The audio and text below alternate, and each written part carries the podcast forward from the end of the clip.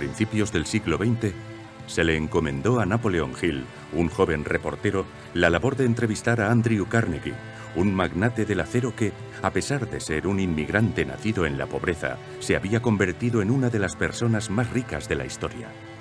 Durante su famoso encuentro, Carnegie le preguntó a Hill si estaría dispuesto a dedicar su vida a sacar a la luz y a documentar los secretos de las personas más exitosas del mundo y a compartir su fórmula con el mundo para dar a la gente la oportunidad de conseguir sus sueños y todo lo que desearan.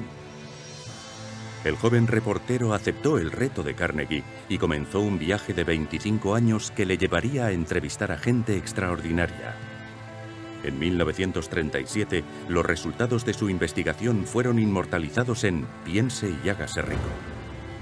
En él, Hill mostraba que aquellos que triunfaban lo hacían independientemente de sus circunstancias y que el potencial no se ve perjudicado por la edad, la raza, la formación, el género, la economía o cualquier otra situación considerada una desventaja.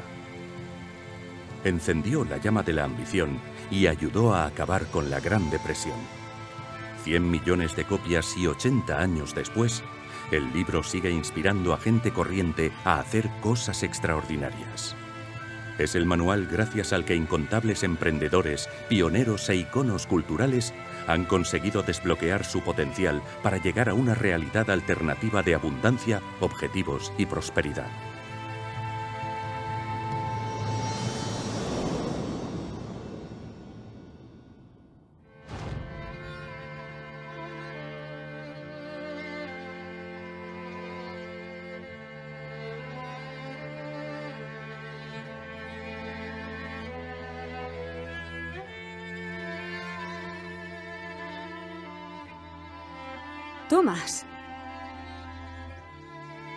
¿Por qué no estás en la escuela?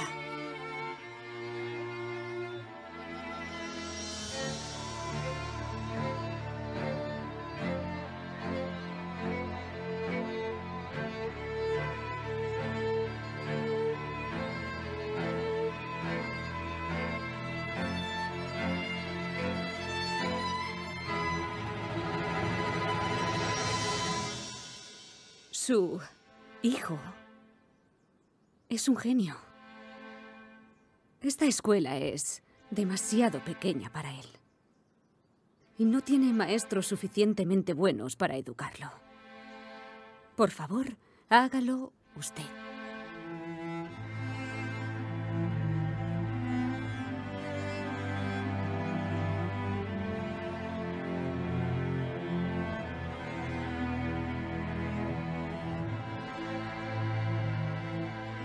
Hoy vas a leer para mí.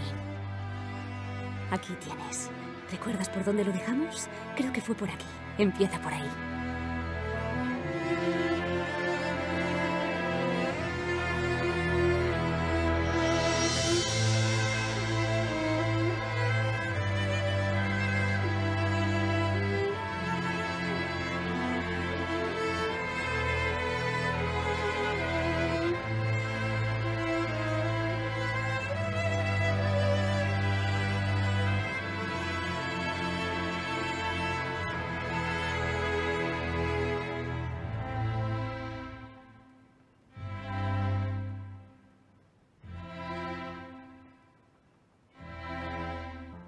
Señora Edison, su hijo es torpe.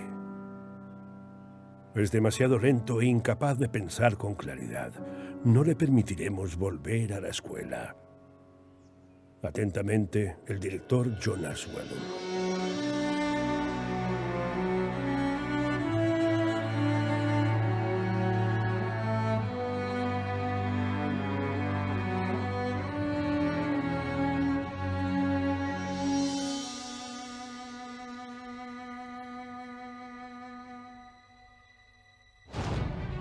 Cada persona tiene más de una realidad potencial. Cada una. ¿Será entonces cierto que la diferencia entre una vida ordinaria y una de realización plena es nuestra forma de pensar?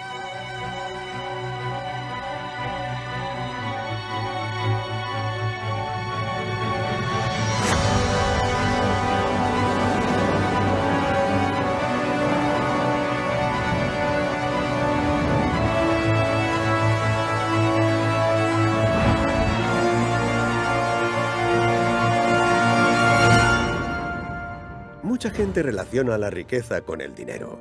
La riqueza abarca todos los aspectos de la vida. Abarca la salud, nuestras relaciones con nosotros y con otras personas, además de nuestra habilidad para ganar dinero.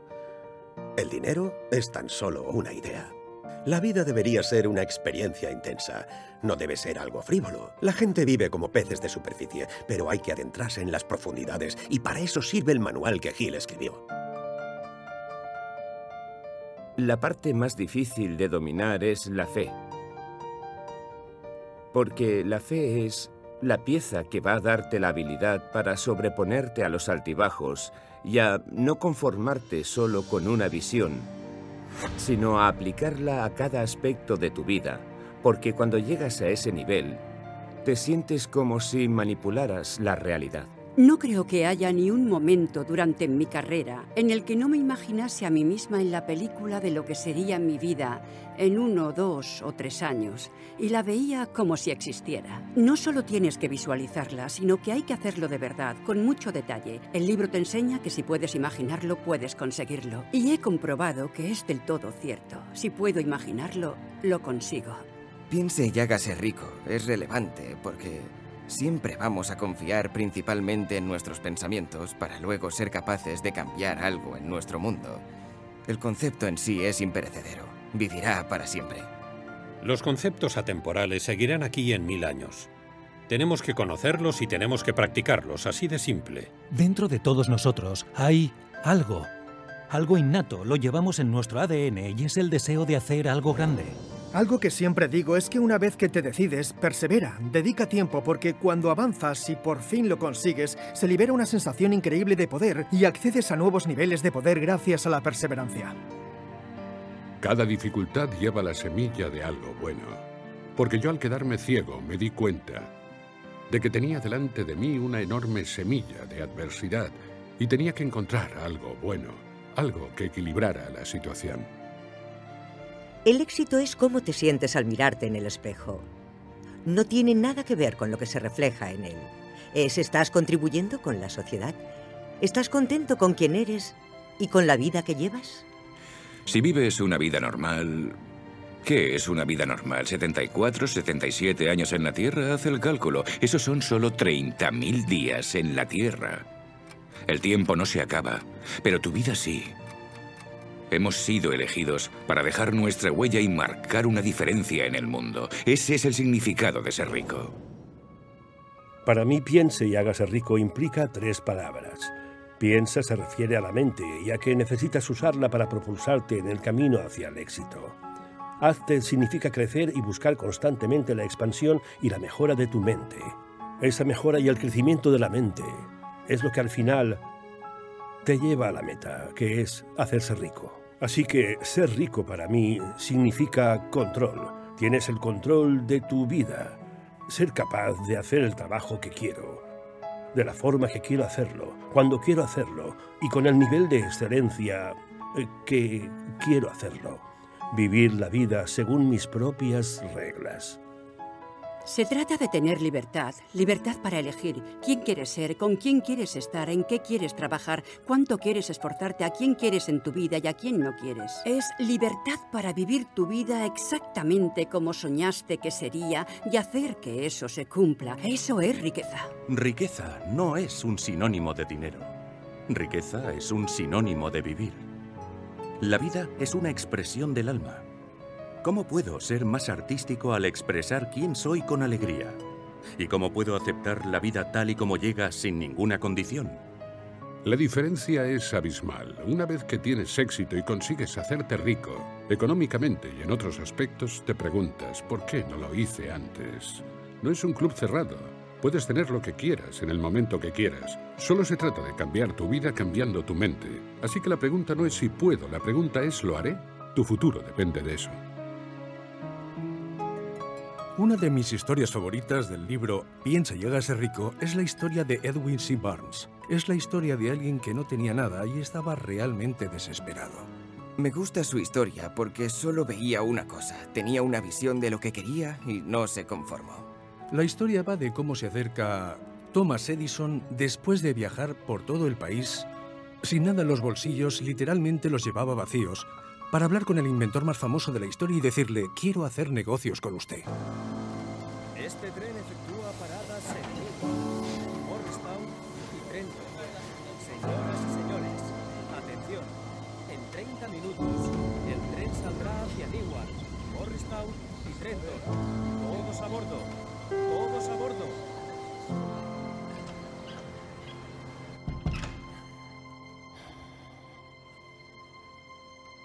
Señor Edison. Señor Edison.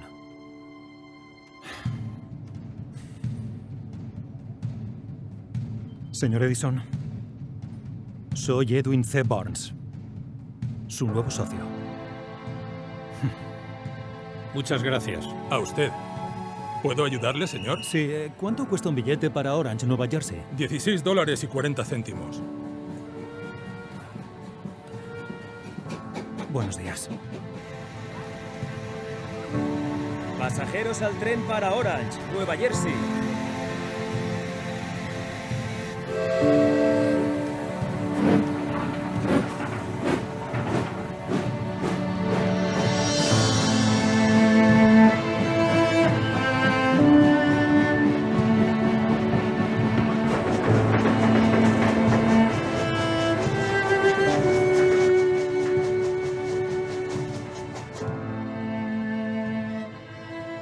Ayudarle? Sí, he venido a ver al señor Edison. ¿Tiene usted una cita? No, pero dígale que el señor Edwin C. Barnes ha venido a verle y ha dicho que se alegrará de haberme conocido. Gracias.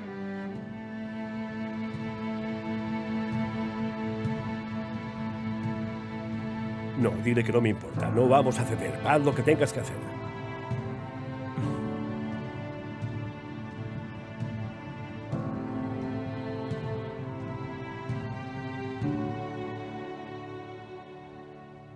Así que usted es el hombre que me alegraré de haber conocido, ¿no? Sí, el señor Edwin C. Barnes. ¿Y qué ha inventado, señor Barnes? Nada, señor Edison. ¿No es usted inventor? No, soy un hombre de negocios. ¿Y su objetivo es...? Ser su socio, señor. ¿No busca un trabajo? Señor, aceptaré cualquier trabajo que me ofrezca, pero el objetivo es convertirme en el socio de Thomas Edison. Parece bastante seguro para ser un hombre que no ha inventado nada. Em, tengo algo mucho más poderoso. ¿Y qué poder es ese? No me interesa nada que no sea mi único objetivo y haré lo que sea para conseguirlo. Sabe, rechazo a unos 100 hombres cada semana. No me sorprende en absoluto. Y la mayoría ha inventado algún artefacto que otro. Desplumador de pollos eléctrico, bolígrafo de rellenado automático. Este me costó una camisa y usted se presenta sin nada. Ah, señor, el deseo no es nada. Supongo que no. Tengo una visión y sé que se hará realidad algún día y seguiré creyéndolo, sin importar lo duro que sea el camino. He aprendido con los años que cuando un hombre desea algo con tanta fuerza que está dispuesto a sacrificar todo su futuro por un único objetivo o una meta, no se debe apostar en contra de ese hombre. Entonces, ¿por dónde empiezo a trabajar?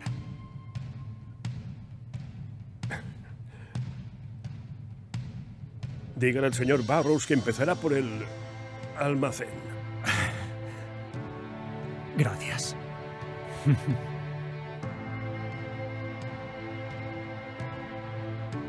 No. Demanda. No. No hay mercado. No. No se trata de cuánto cuesta, caballeros. Se trata de cuánto tiempo y mano de obra se ahorra con nuestro nuevo fonógrafo.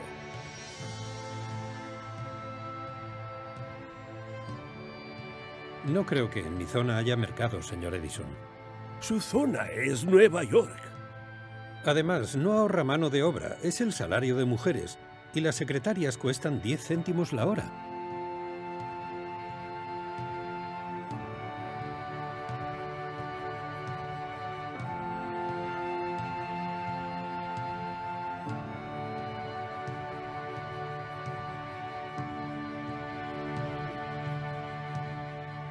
Yo puedo vender su nueva máquina, señor Edison. ¿En Nueva York? En cada ciudad del país.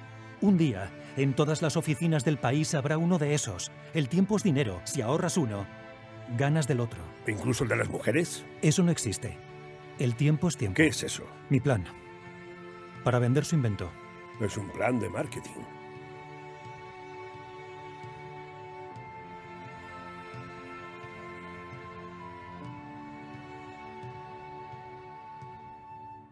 Barnes, voy a darle el puesto de jefe de ventas del nuevo fonógrafo Edison. ¿De toda la región? Del país. Haré que redacten un contrato. No se arrepentirá. Y usted no volverá a colarse en el tren. Tal y como lo había imaginado, Edwin C. Barnes se convirtió en el socio de Thomas Edison.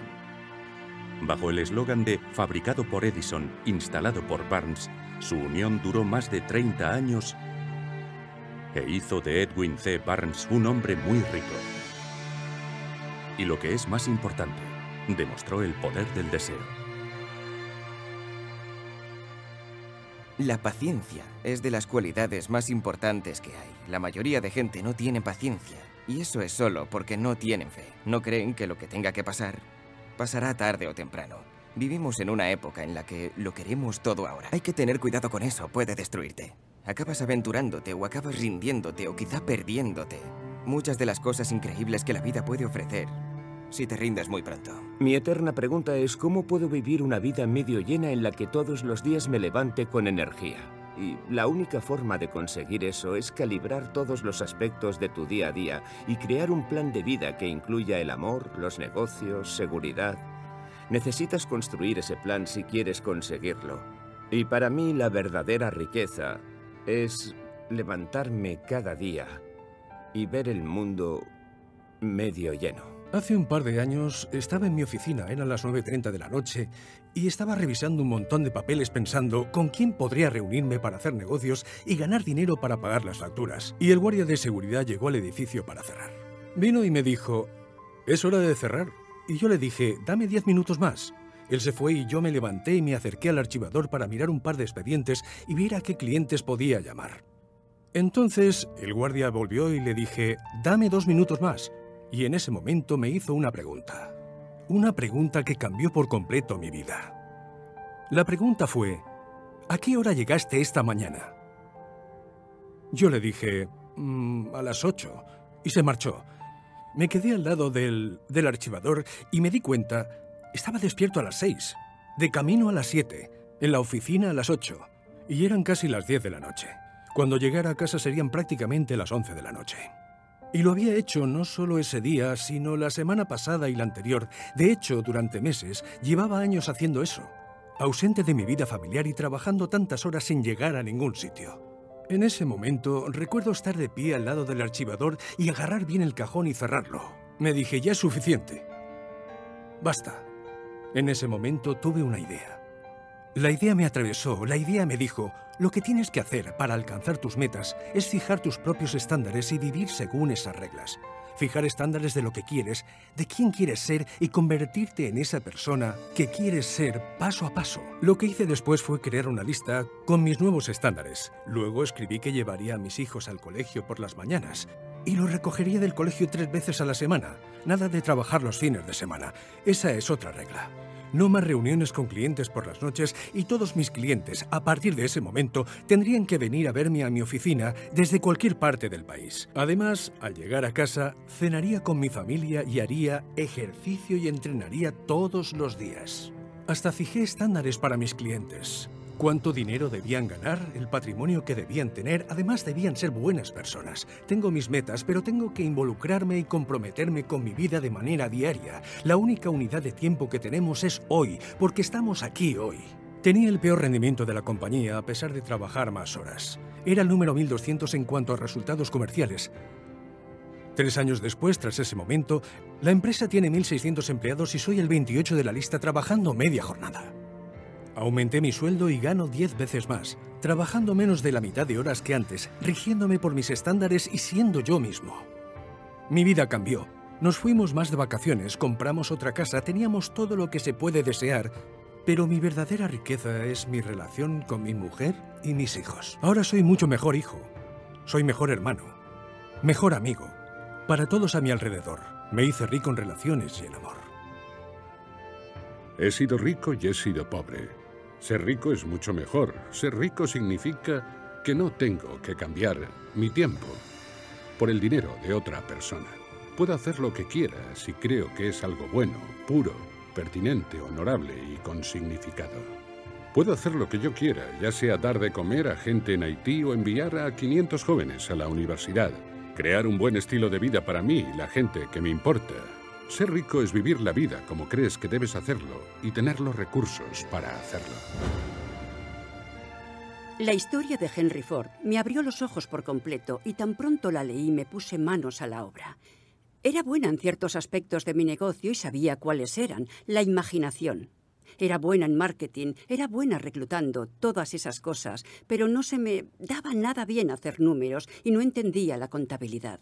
Cuando leí la historia de Henry Ford, inmediatamente salí y contraté a Esther Kaplan, mi complemento como socia de negocios. Sabía hacer balances financieros, conseguir dinero del banco, crear sistemas, supervisar al personal, todas las cosas que yo no sabía hacer, ella las dominaba. Y sin esa historia, no creo que me hubiese dado cuenta de que siempre puedes contratar a alguien con las cualidades que tú no tienes y construir un imperio con sus habilidades y las tuyas. Eso me hizo no solo más lista, sino más libre.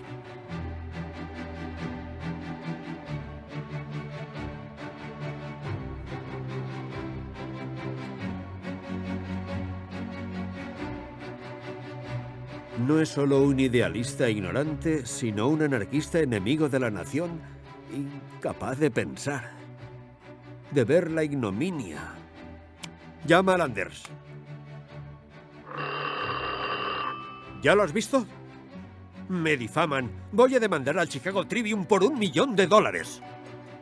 Ese día, en 1919, el mundo entero esperaba ver si Henry Ford podría demostrar que su éxito no se debía a la suerte. La única pregunta era, ¿tendría éxito? Señor Ford, ¿qué se siente? ¿Qué, pasará? Señor Ford, ¿va a ganar? Señoría, ya que un caso por difamación depende de la determinación de si lo que el Chicago Tribune publicó es cierto o no, la defensa quiere llamar a Henry Ford al estrado para probar si es o no un hombre ignorante. Muy bien, señor Ford, suba al estrado.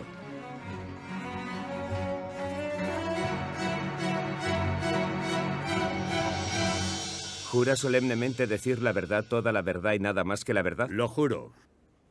Señor Ford, voy a hacerle unas sencillas preguntas para determinar si es usted o no un hombre ignorante. ¿Qué estudios tiene usted? Fui a la escuela hasta los 16 años, cuando la dejé para convertirme en mecánico en una fábrica, lo que resultó ser una educación bastante más útil para el trabajo por el que después me hice famoso. ¿Cuántos soldados enviaron los británicos a América para poner fin a la rebelión de 1776? No sé la cifra exacta, pero seguro que fueron bastantes más de los que lograron volver.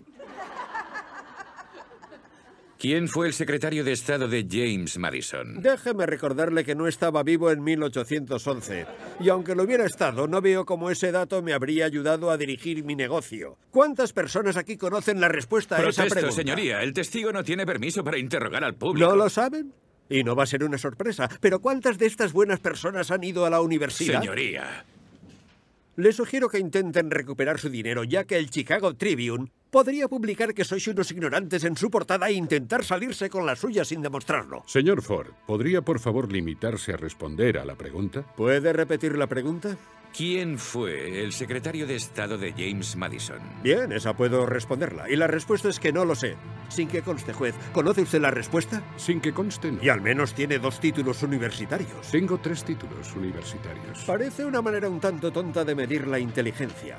Quizá pueda ahorrarnos a todos un poco de tiempo, damas y caballeros. Como saben, soy uno de los fabricantes con más éxito de este país.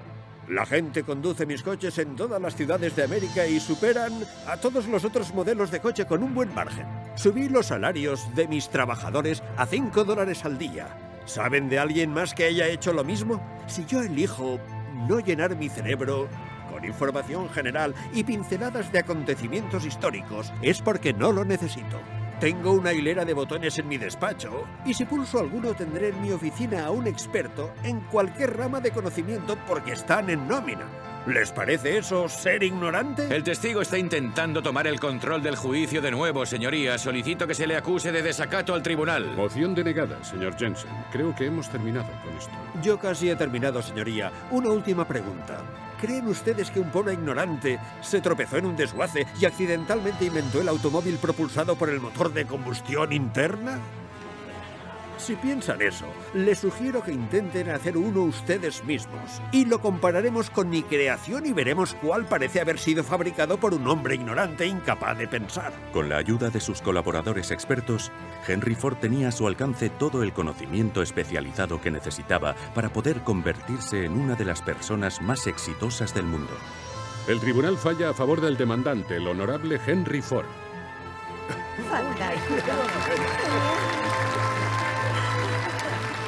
Yo mismo conduzco uno de sus automóviles, señor Ford, y es una máquina maravillosa.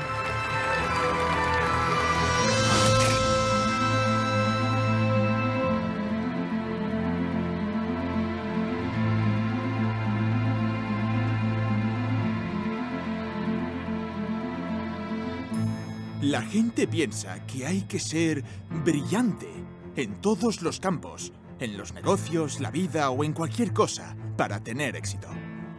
Yo creo que todos tenemos puntos fuertes y puntos débiles, pero hay que aprender a fomentar lo bueno y complementar tus habilidades con las habilidades de otras personas. Henry Ford creó una alianza de genios. Y eso es lo que hay que hacer. ¿Estás disfrutando de este documental? Lo hemos creado y diseñado para ti, para que puedas transformar tu deseo ardiente en su equivalente físico. Mi nombre es Andrés Larrota y soy el fundador y representante del movimiento Piense Hágase Rico y Legado. Nos hemos asociado directamente con la Napoleon Hill Foundation para crear este documental. Además de eso, hemos creado todo un sistema educativo completo para ayudarte a transformar la mentalidad. Te invito a visitar nuestro sitio web para que tengas más información al respecto. Sin nada más que decirte, te dejo disfrutar de este maravilloso documental. Todo lo que vemos que ha sido creado por el hombre fue concebido antes en su mente. Es como decía Van Gogh, sueño con mi cuadro y luego pinto mi sueño. Tenemos que entender que todo lo que Rembrandt o Van Gogh usaban, nosotros podemos usarlo también. Este libro me cambió la vida. Era el 18 de agosto de 2006 y yo era abogada, cuando una amiga me invitó a asistir a un seminario. Recuerdo llegar la noche del viernes, entrar en el seminario y fue una jornada tan transformadora que recuerdo exactamente dónde estaba sentada. Recuerdo lo que llevaba puesto y hasta podría decirte cómo iba el ponente que subió al escenario o lo que estaba diciendo. Y bueno, era Bob Proctor. Y tenía el libro Piense y hágase rico. Estaba hablando de todo lo que había aprendido. En ese momento llevaría unos 45 años. Ahora lleva estudiando el libro 55 años. Dijo que la mayoría de la gente pasa de puntillas por la vida, esperando llegar a salvo a la muerte. Pensé, wow, vaya concepto, porque cuando nacemos somos atrevidos, lo hacemos de forma natural. Queremos levantarnos, queremos empezar a caminar, queremos, ya sabes, aprender a correr y a hacer cosas, y cuando crecemos nos enseñan a ir a lo seguro, a quedarnos en la zona de confort. Bob citó a Bill Goff y dijo, si quiero ser libre, tengo que ser yo mismo. No el que yo creo que piensan que debería ser, no el que yo creo que mi mujer piensa que debería ser, no el yo que mis hijos quieren que sea. Si quiero ser libre, tengo que ser yo mismo. Y más me vale saber quién es ese. Recuerdo que fue como si me vertieran un cubo de agua por encima. Pensé, oh Dios mío, ¿estoy viviendo la vida que debo vivir? Y siguió diciendo, ¿qué es lo que quieres? ¿Qué quieres realmente? Algo en mí despertó y fue como, tengo otro propósito en la vida.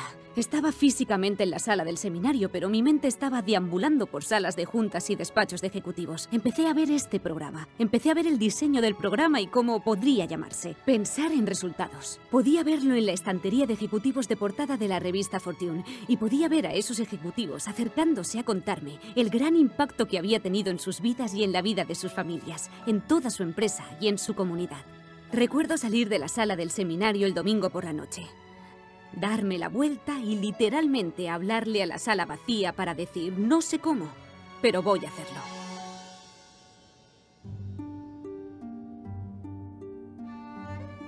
Beirut. Todo el mundo sabe que tenía el récord de home runs, pero también solían eliminarlo con frecuencia. Una vez se le acercó un reportero deportivo que le dijo, Babe, ¿qué se siente cuando un pitcher te elimina? Y él dijo, estoy empezando a sentirlo por el siguiente al que me enfrente, porque es hora de otro home run. No se concentraba en los strikes porque solían eliminarlo varias veces en un partido. Pero muchas veces también solía hacer un home run con un jugador en la base ganando el partido, así que es el éxito lo que cuenta. Pero podemos perdernos pensando en lo que hemos hecho mal y dejar de disfrutar y progresar por no pensar en lo que nos ha ido bien. Cuando vi por primera vez el libro Piense y rico, pensé en lo que le dije a mi madre a los 16. Voy a hacerme rico. La mentalidad que realmente marca la diferencia es la de la actividad. No es la inteligencia, no son los contactos, son las acciones. Nunca me sentí limitado por esto mi, cráneo, mi altura o mi cuerpo. Gil se enfrentaba a la parte espiritual, no a la existencia física. El pensamiento no es algo físico, es simplemente está ahí, ¿no? He tenido la gran suerte de haberme interesado desde los 25 años en mi desarrollo personal y en librarme del pensamiento limitado, para poder tener y crear y moverme hacia la abundancia, la prosperidad y la libertad. Libertad real. Eres libre si creas libertad para ti mismo. Y eso comienza con la habilidad de pensar libremente. La gente siempre me pregunta, ¿se puede convertir un pensamiento negativo en uno positivo? La respuesta es no, mala suerte, no se puede hacer. La única forma de cambiar un pensamiento negativo es con una afirmación positiva, como cuando dices tus objetivos en alto. En el momento en el que pienso algo negativo, recito mis metas en alto y el pensamiento negativo desaparece. Mary Kim Tidla, que es la directora ejecutiva de la Unión Nacional de Jóvenes de Tribus Indias y yo, hemos trabajado juntos durante más de 20 años y hace unos años me dijo, ¿vendrías a hablarle al equipo de fútbol de secundaria de mi hijo Ver? Porque los están machacando, están desmoralizados. Perdieron 48 a 0 ayer, perdieron 38 a 0 la semana pasada. Cada vez va peor. Y le dije que sí, fui en coche, está a una hora y media, y literalmente es la tierra de Jerónimo. Ahí fue donde nació. Yo solo les dije, estáis en el colegio. Pero os voy a contar algo que os ayudará durante el resto de vuestra vida y que es tan importante para vosotros como para los jugadores de la NFL. Y es que lo único que tenéis que hacer ahora es concentraros en esto y usar vuestra pasión. Puede parecer simple, pero es todo lo que tenéis que hacer durante estas dos horas, porque hay muchos jugadores que son más rápidos, con más talento, mejor capacidad física que nunca llegarán a la NFL porque no les han dicho esto. Os reto a hacer eso. Durante las primeras 11 jugadas, y tengo testigos de esto, anotaron tres touchdowns. Ganaron el resto de partidos. Mary Kim me dijo que ya no perdieron. Y luego, tres meses después, me llama y me dice, 16 de los 22 jóvenes están en el equipo de baloncesto, incluido mi hijo Ver, el quarterback. Y han terminado la nueva temporada sin perder. Y yo no... Eso no fue cosa mía. Yo solo presté mi ayuda para ver el potencial que tenían. Mi historia empieza cuando era joven. A los 17 mi mayor ambición era ser jugador de la liga universitaria y luego entrar en la NFL. Y con suerte jugar para mis queridos Dallas Cowboys. Y los entrenadores, los ojeadores y la gente que monitoriza todas esas cosas me aseguró que tenía la complexión y la velocidad para hacerlo y pensé que mi futuro estaba escrito. Entonces un día, durante un reconocimiento físico rutinario para empezar la temporada, me diagnosticaron la enfermedad que me haría perder la vista. Diez años después estaba totalmente ciego. Me levanté una mañana y enseguida me di cuenta de que había perdido lo que me quedaba de visión. Y sabía que viviría el resto de mi vida como invidente. Los pensamientos y las dudas y los miedos que me asaltaron son imposibles de describir. Tenía 29 años, no conocía a ningún invidente, no tenía ni idea de lo que iba a hacer con el resto de mi vida. El único plan que se me ocurrió consistía en mudarme a una habitación de 12 metros cuadrados en la parte trasera de mi casa. En mi habitación tenía mi radio, mi teléfono y mi grabadora. Y realmente mi intención era no salir nunca más de allí. La idea de viajar millones de kilómetros y hablar con millones de personas o escribir 30 libros y que seis de ellos se convirtieran en películas, o dar discursos y dirigir una red de televisión con más de mil canales, o llevar a cabo este proyecto me habría parecido algo tan extraño como viajar a la Luna. sentado en mi pequeñísima prisión autoimpuesta, nunca pensé que volvería a salir de esa habitación. Me sentaba allí arruinado, desanimado, deprimido y suicida. Pensé en eso. Recuerdo que me trajeron un bastón blanco y me dijeron, Jim, llevarás esto siempre a tu lado. Nunca tendrás trabajo. La gente no te querrá, las mujeres no querrán salir contigo, los hombres no te aguantarán.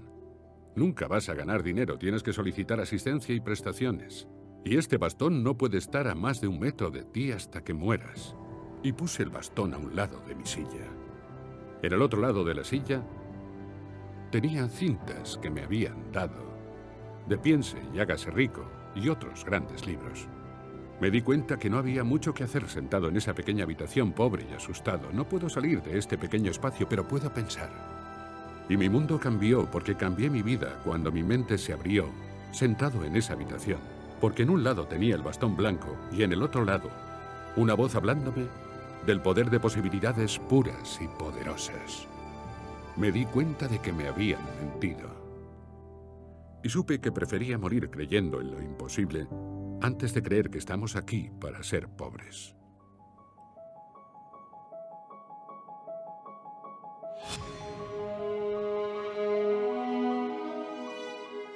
Hay mucha gente que no cree en la ley de la atracción, pero yo la he visto y demostrado científicamente, y por lo tanto existe.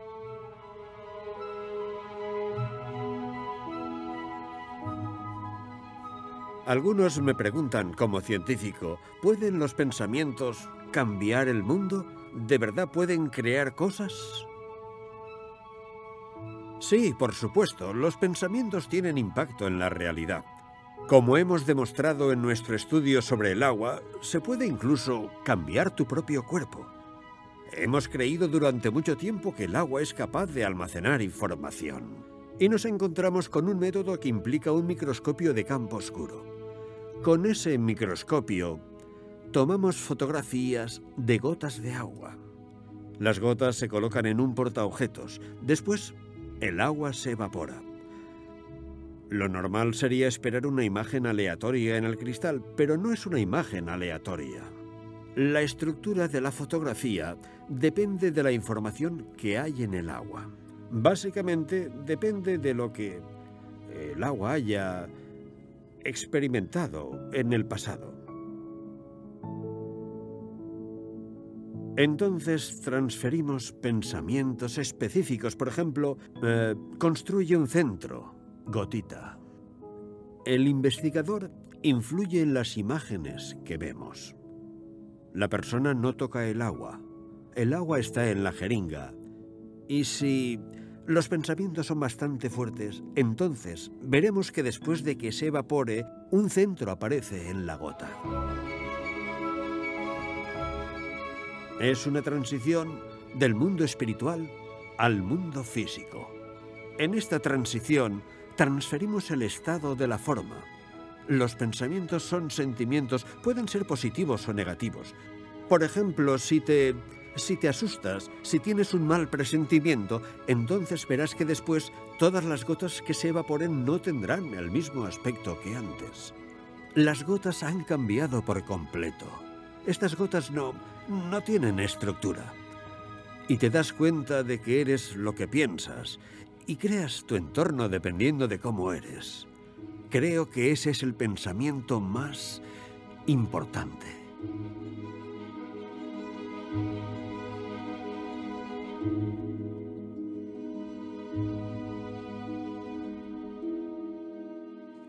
El pensamiento puede ser tan poderoso y tener tanto impacto que ni siquiera te das cuenta de lo que tus pensamientos pueden hacerte a ti o a los demás. A finales de los 80 yo vivía en La Joya y había una sequía bastante severa en California. Escuché en la radio que los embalses estaban tan bajos que no había agua potable para los animales que los visitaban. Los animales estaban muriendo y pensé, esto parece una buena causa. Se nos ocurrió hacer camisetas y pegatinas porque entonces no había redes sociales ni otras formas de promocionar las cosas. Era todo muy de la vieja escuela. Queríamos que nuestro nombre fuera Think Rain Think Rain era nuestra idea y queríamos usarla para concienciar a la gente, para recaudar dinero y quizá para convencer a la gente de la necesidad de ahorrar agua. Llamé a Sacramento desde el sur de California y pregunté. ¿Cuánto tiempo se tarda en registrar una marca a nivel estatal? ¿En serio? Y me básicamente me dijeron que me enviarían un formulario y eso tardaría unas dos semanas. Después hay que rellenarlo y reenviarlo. En mi cabeza era una emergencia. Íbamos a hacerlo sin esperar tanto papeleo. Así que nos subimos al coche. Mi amigo conducía y yo tenía una hoja de papel. Cogí un boli y escribí con letra muy grande Thin Grain. Cuando entramos en la autopista, el primer coche al que le enseñé el cartel sin darme cuenta era una ranchera llena de monjas. E hicieron un gesto como diciendo, Dios te bendiga. Empecé a enseñarle el cartel cartel a todos los coches con los que nos cruzamos por todo el estado de California, desde el sur al norte hasta llegar al Capitolio para recoger un documento que nos permitiera registrar nuestro nombre. No sé cuántas personas lo vieron, no lo sé, unas mil o más. Y todos se quedaban en plan, sí, Thin Rain, qué buena idea. Cuando llegamos a Sacramento recuerdo pasar bajo un puente y mientras pasábamos una gota de agua cayó en el parabrisas. Y pensé, ¿será solo condensación? ¿Qué ha sido eso? Llegamos al Capitolio y entramos en el despacho de la secretaria de Estado. Escuchad, su agenda está muy apretada hoy, lo siento. Es muy importante que registremos el nombre hoy mismo. No, necesitáis el formulario y la secretaria de Estado lo revisará y os lo reenviará. ¿Hay algo que pueda hacer para conseguirnos cinco minutos? Le prometo que eso será todo. Le contamos de qué se trataba y nos dijo, dadme un minuto. Salió unos diez minutos más tarde y dijo, la secretaria de Estado de California, Marfongo, recibirá ahora. Y dijimos, ¿en serio? Se trata de concienciar a la gente sobre la terrible sequía que estamos sufriendo en California. Creemos que Think Rain puede ser algo en lo que la gente puede empezar a pensar positivamente y así utilizar su energía para acabar con esta horrible sequía. Por eso queríamos verla en persona. ¿Y creéis que supondrá una diferencia? Señora secretaria, puede ver desde su ventana que la sequía está afectando a todo.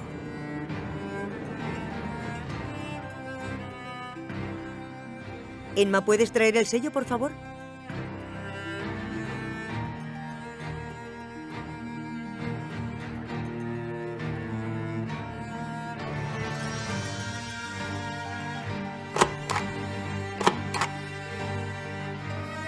Id a hacer historia.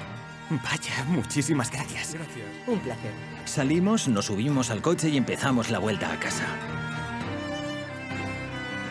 Por el camino... Empezó a llover. Y llovió. Y llovió. La sequía había acabado. No llegamos a hacer ni una pegatina. Nunca hicimos las camisetas porque no hizo falta.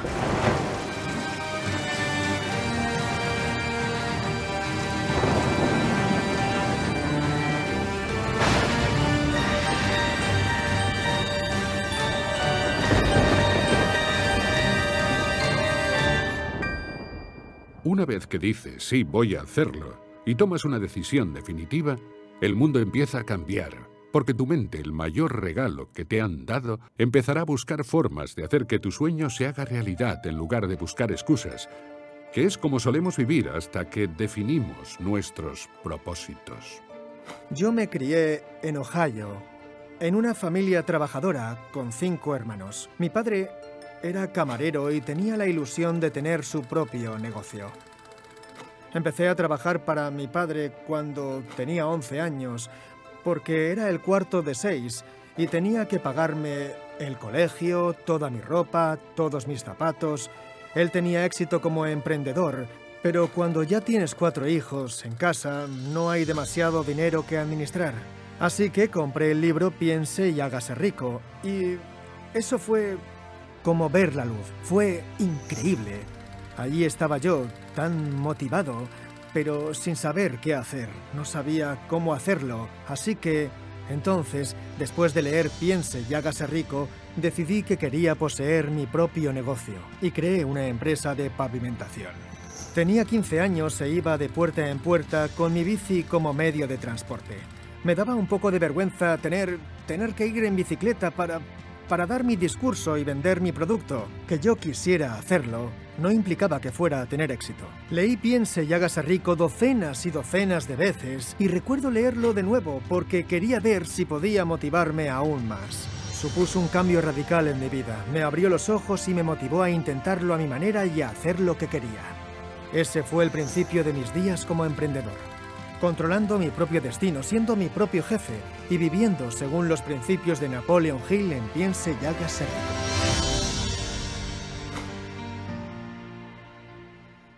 Desde que tengo uso de razón, he sido un atleta.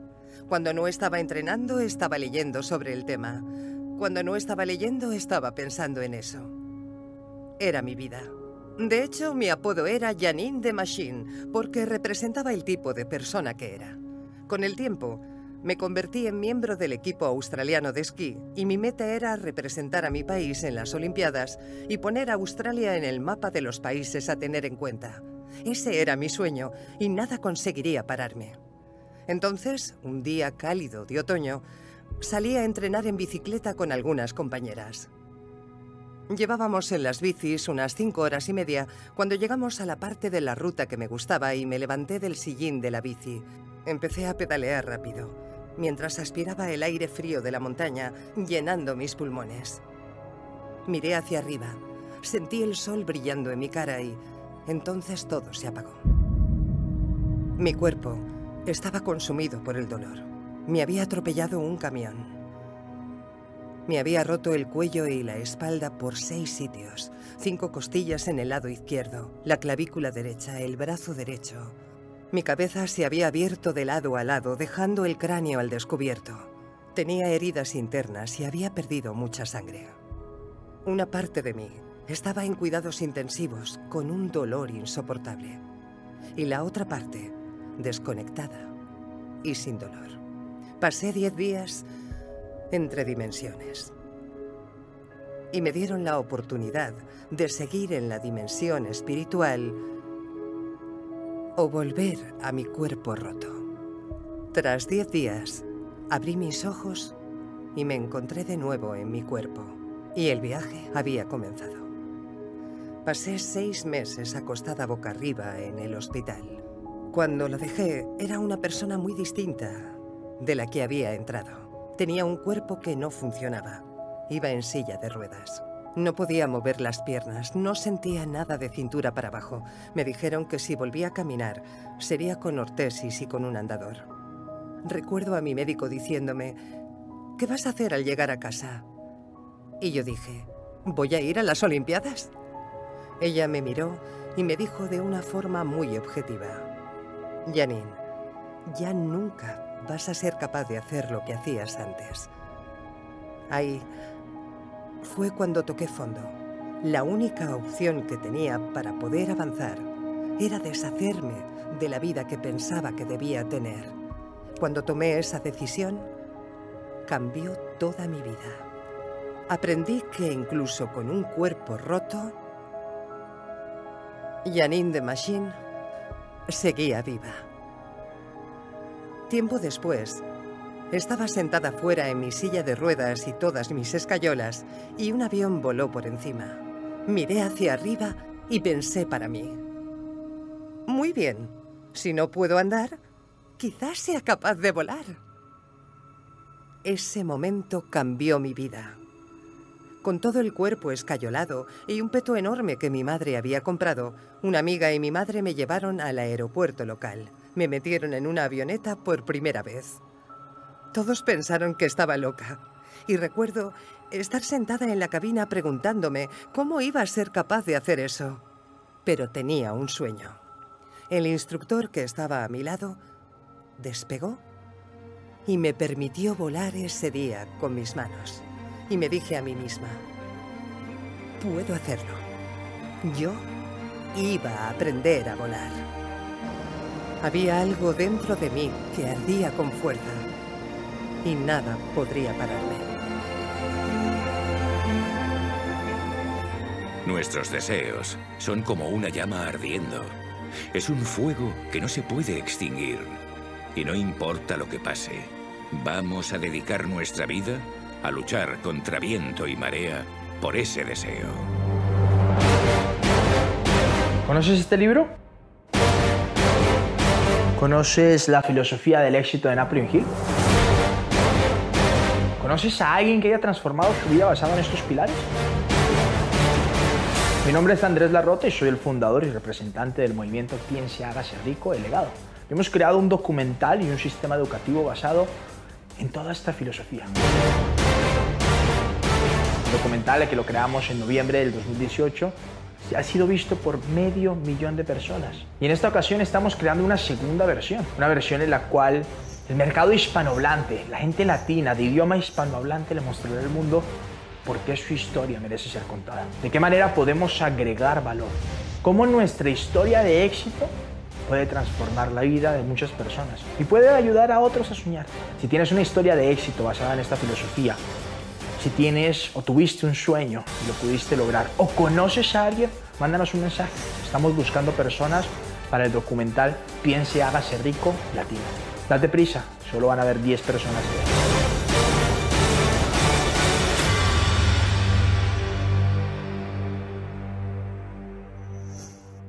Y si vienen los cínicos o los incrédulos o las personas negativas y tóxicas se te acercan, tú puedes usar su cinismo, tú puedes usar sus dudas para propulsarte hacia adelante.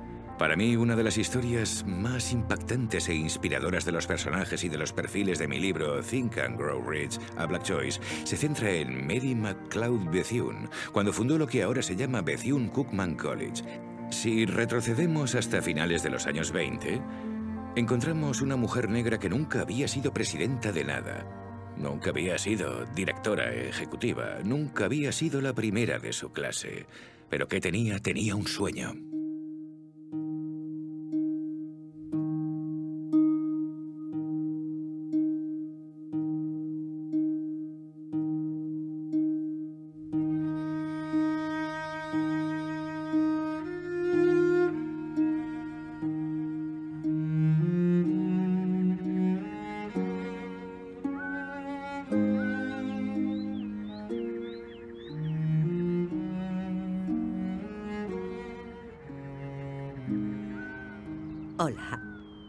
¿Has venido a la escuela? Sí. ¿Cómo te llamas? Mary MacLeod. ¿Puedo llevarle esos libros? Es puedo. Eso, puedo. Sí. Gracias, Mary. ¿Qué haces aquí tan temprano? Son ocho kilómetros y no sabía cuánto iba a tardar en caminar hasta aquí. ¿Has caminado ocho kilómetros tú sola? ¿Cuántos años tienes, Mary? Once años y corrí casi todo el camino. ¿Por qué has venido tú sola? ¿No tienes hermanos y hermanas? Tengo dos hermanos pequeños, pero todavía no pueden venir, y 14 hermanos mayores y hermanas, pero están muy ocupados con el trabajo y eso. Pero cuando me enseñe a leer, podré enseñarlos a todos a leer también. ¿Cierto? Señorita Mary MacLeod, has corrido ocho kilómetros antes de desayunar y eres la decimoquinta de 17 hermanos. Así es. Esa es tu mesa.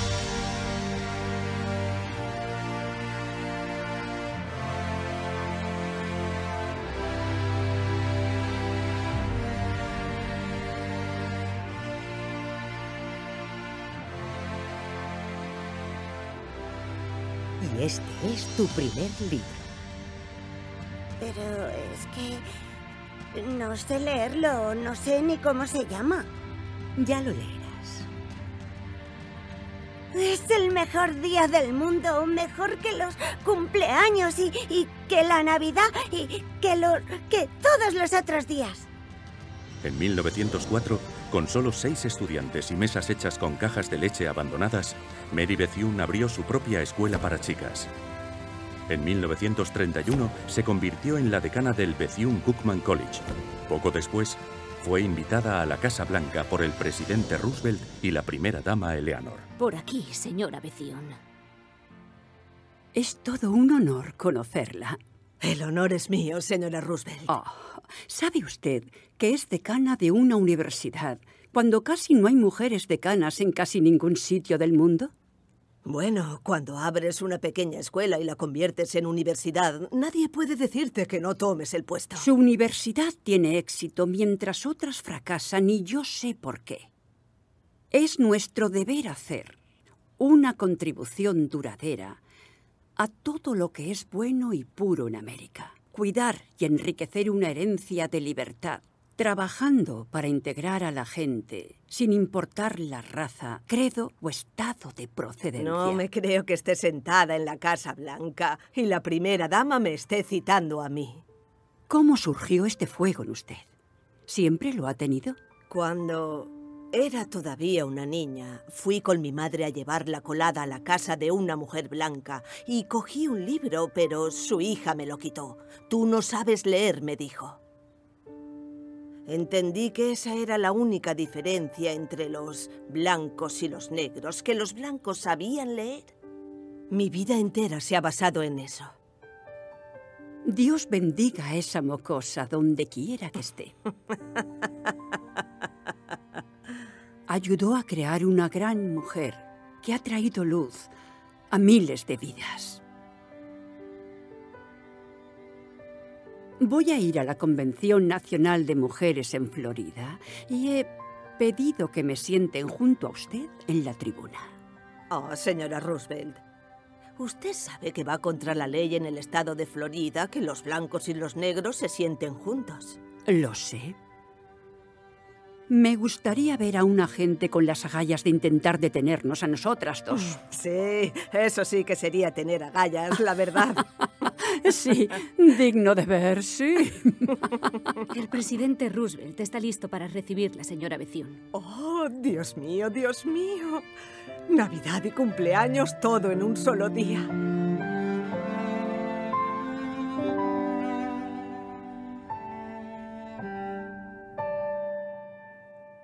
Empezó donde estaba y no iba a dejar que la desalentaran.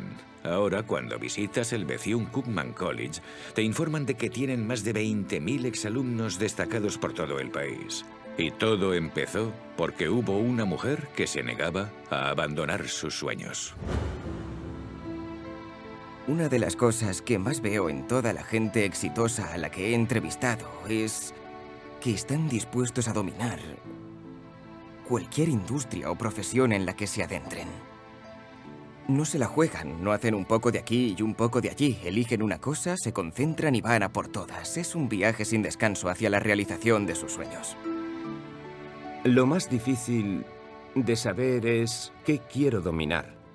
Y cuanto antes decidas eso, mejor te irá en la vida, porque significa que solo vas a mejorar y a mejorar y a mejorar con el tiempo.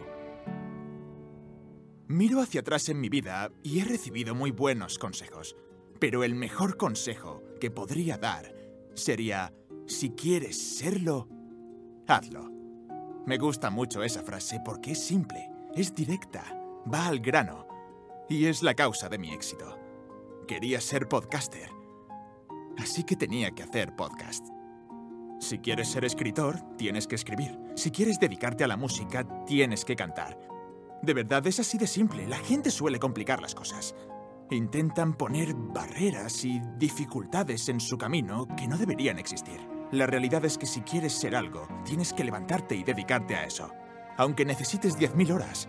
Ahora que he entrevistado a más de 1.400 emprendedores, estoy muy cerca de llegar a las 10.000 horas. Pero si miro atrás a la hora 10, era muy, muy malo. Si miro a la hora 100, era mediocre. Si miro a la hora 1000, empezaba a ser bueno. Ese es el proceso. Si quieres ser X, haz X. En realidad es tan simple como eso. Los sueños son el motor del alma. La imaginación te permite enfocarte, imaginar y decidir lo que quieres hacer con tu vida. Y Napoleon Hill dijo que todo empieza con un poco de energía. Todo lo que te rodea ahora, en tu vida, lo has creado. Así que cambia lo que hay aquí arriba y cambiarás lo que hay fuera en el mundo.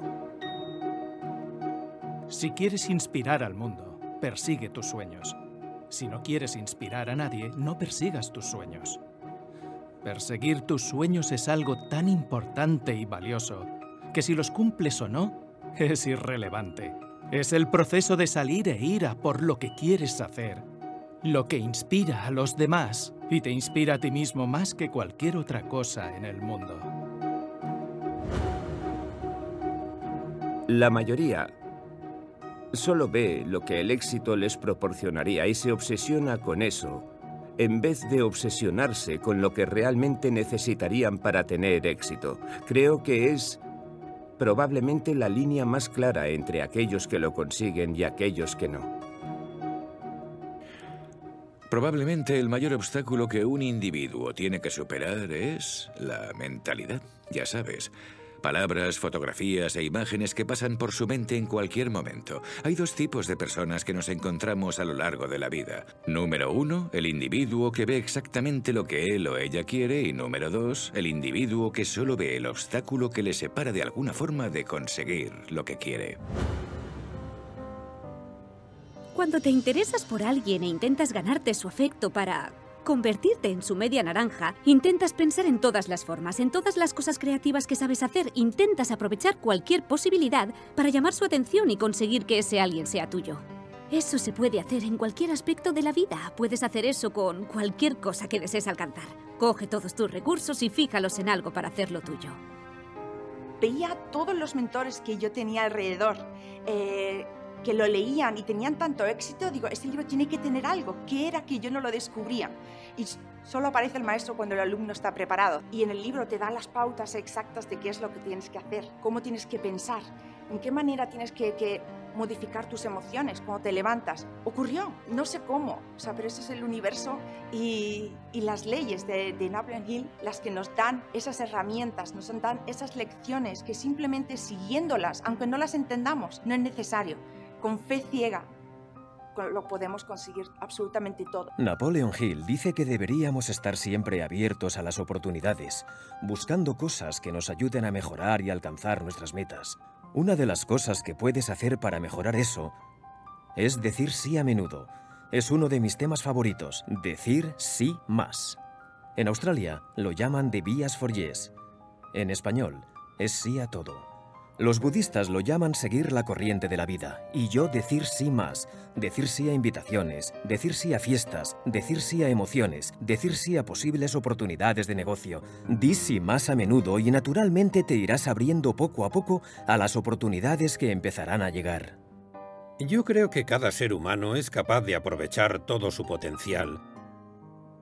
Si no vive atrapado por los miedos, si no piensa que no puede hacer algo. Mi consejo es si un niño como yo, que vivía en los suburbios, puede sentarse aquí y dar una entrevista, si tú tienes más para empezar de lo que yo tuve al principio, ¿por qué no vas a hacerlo? Es fácil. Solo tienes que creer en ti mismo. Puedes ser y hacer y tener cualquier cosa en la vida si decides hacerlo. El único consejo que suelo compartir con quien quiere cambiar su vida después de 10 años de investigación sobre física, metafísica, física cuántica y todo tipo de experiencias increíbles es que la forma más fácil de cambiar tu vida es dar las gracias o pensarlo antes de irte a la cama y dar las gracias cuando te levantas. Tienes que hacerlo durante 30 días para que se convierta en parte de tu subconsciente e inconsciente, pero una actitud de gratitud atraerá todo lo que deseas y cambiará por completo tu perspectiva y toda tu realidad. Todos y cada uno de nosotros estamos donde estamos por las elecciones que hemos hecho antes de hoy. Si queremos algo diferente, si alguien quiere de verdad ser rico, puede que tenga que tomar decisiones diferentes de hoy en adelante. No puedes cambiar nada en tu vida a no ser que cambies tu forma de pensar sobre la vida. Si quieres cambiar lo que vas a hacer en cinco años, tienes que cambiar lo que haces hoy. Cualquier cambio requiere acción y cualquier acción requiere pensar. Tienes que evaluar tu vida y decidir lo que vas a hacer y qué dirección vas a tomar para poder coger esas ideas y convertirlas en acciones, y al final eso te hará cambiar tu vida.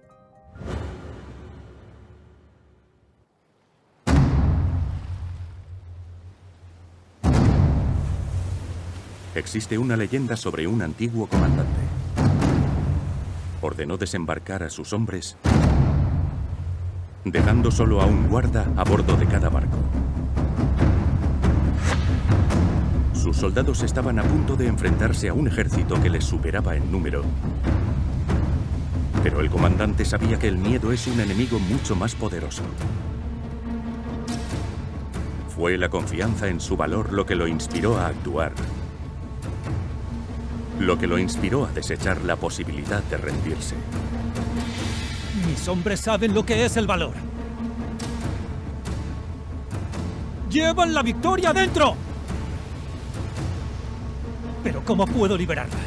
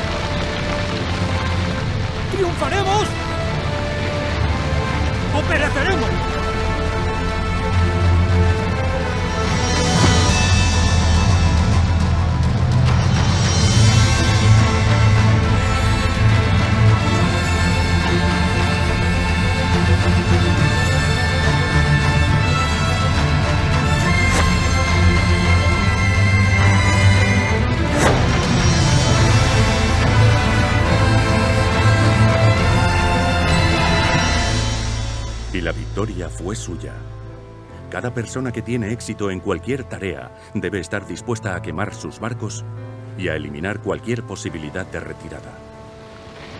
Eso es esencial para triunfar.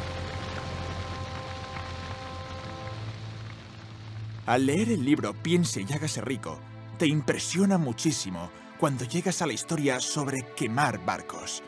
No hay otra opción. No hay plan B para esto. Es hacerlo o morir. Y eso es exactamente lo que hicieron mis padres. Imagina venir a un país extranjero cuando ni siquiera hablas el idioma. Llegas a un país con una maleta y un par de prendas de ropa y te encuentras aquí mismo, en algún sitio de Los Ángeles, California. La mayoría de gente no entiende el sacrificio. Lo dejaron todo atrás y a veces les preguntábamos a nuestros padres por qué trabajaron tan duro, por qué tenían dos, tres trabajos o estaban siempre de guardia, y por qué tenían buscas y la mayoría, la mayoría de los millennials de hoy en día no saben lo que es un busca. Recuerdo que mi madre siempre me decía que no habíamos venido a este país a desaprovechar una oportunidad.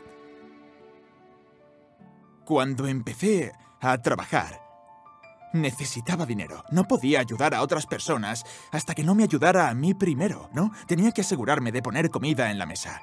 De tener un tejado sobre mi cabeza, de tener un vehículo que fuera capaz de llevarme del punto A al B. E incluso eso era importante porque tenía un escarabajo Volkswagen de 1967.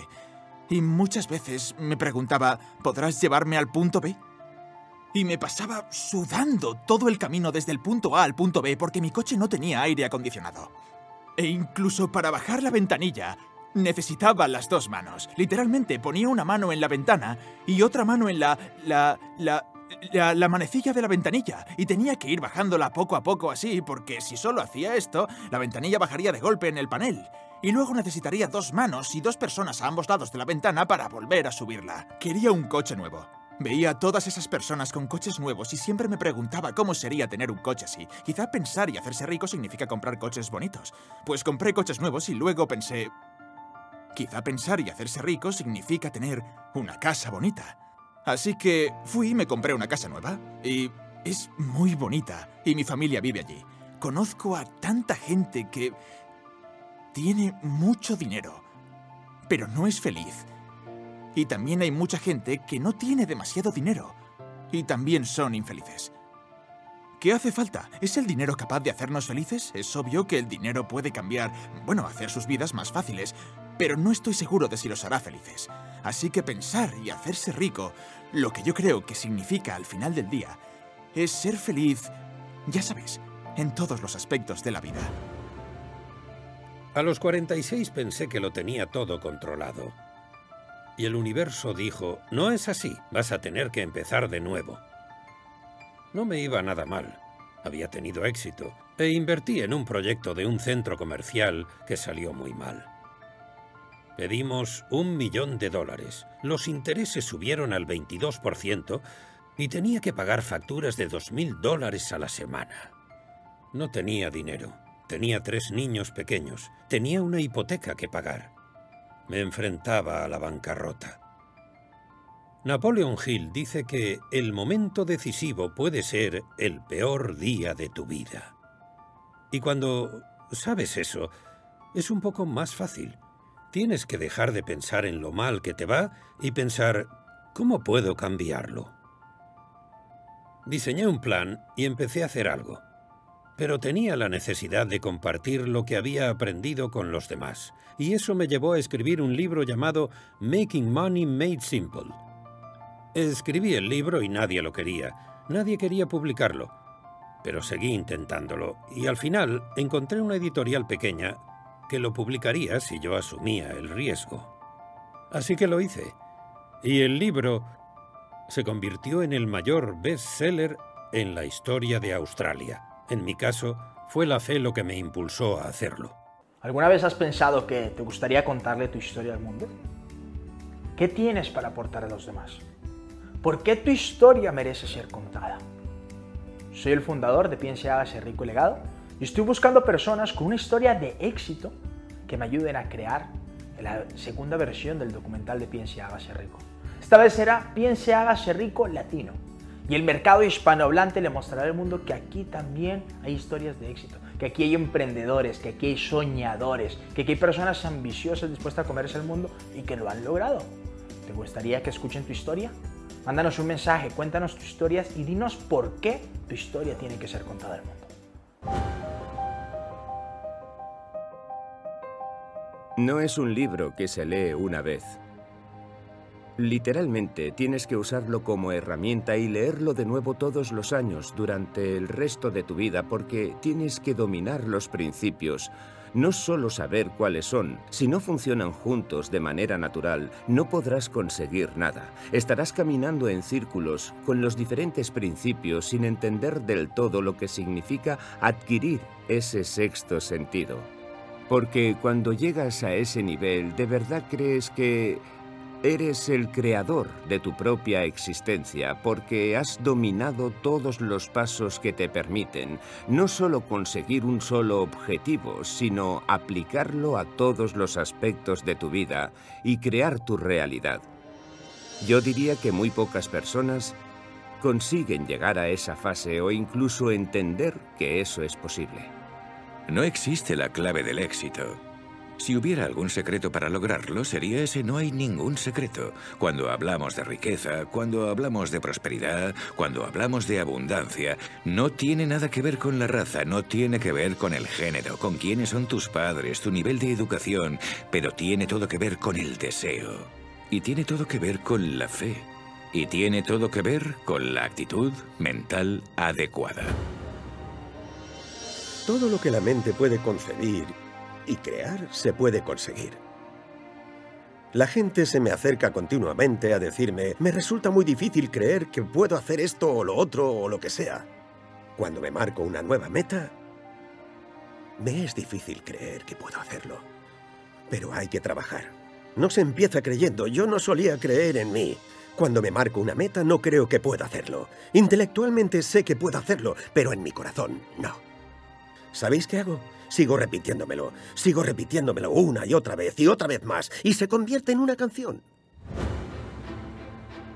Si no hubiera sido persistente en mi empeño de convertirme en quarterback afroamericano, probablemente lo habría dejado durante el camino. Los afroamericanos no éramos vistos como quarterbacks, como líderes, como imagen de franquicias u hombres que podían pensar y tomar decisiones. Durante todo el camino, cuando la gente me decía que no podía, tenía que demostrar que sí. Llegó un momento en la universidad en el que fui el jugador del año de la Conferencia del Pacífico. Fui el mejor de la Rose Bowl, un partido que soñé jugar de niño.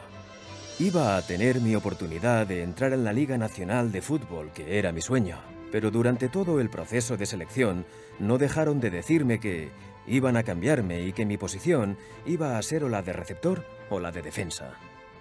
Ahí tuve que tomar la gran decisión de mi vida. ¿Qué hago? ¿Acepto la oportunidad en la NFL en una posición que no me gusta y en la que nunca he jugado? ¿O quiero irme a jugar a Canadá, un país en el que no he estado, con un estilo de juego que nunca he practicado, pero donde quieren darme la oportunidad de ser quarterback? Tengo una buena carrera aquí, estamos ganando campeonatos, estoy ganando premios, pero en el fondo de mi corazón, ¿me siento buen jugador? ¿Puedo jugar con los mejores? Esa es una de las cosas que me motivó a volver a la Liga Nacional de Fútbol, ver cómo competía con los mejores jugadores del mundo. Respondí a muchas de esas preguntas y respondí a gran parte de mis dudas cuando pude volver a jugar y hacerlo a ese nivel. El estatus que conseguí como hombre afroamericano en esa posición fue una motivación para una generación de jugadores jóvenes que podían mirarme a mí y a otros profesionales que jugaron durante esa época. Marqué la diferencia en una posición en la que había muchos estereotipos de racismo en ciertas zonas. Ahora que he terminado el partido, una de mis motivaciones es ayudar a otros, usando el estatus que he conseguido y usando la posición que he alcanzado durante mi vida.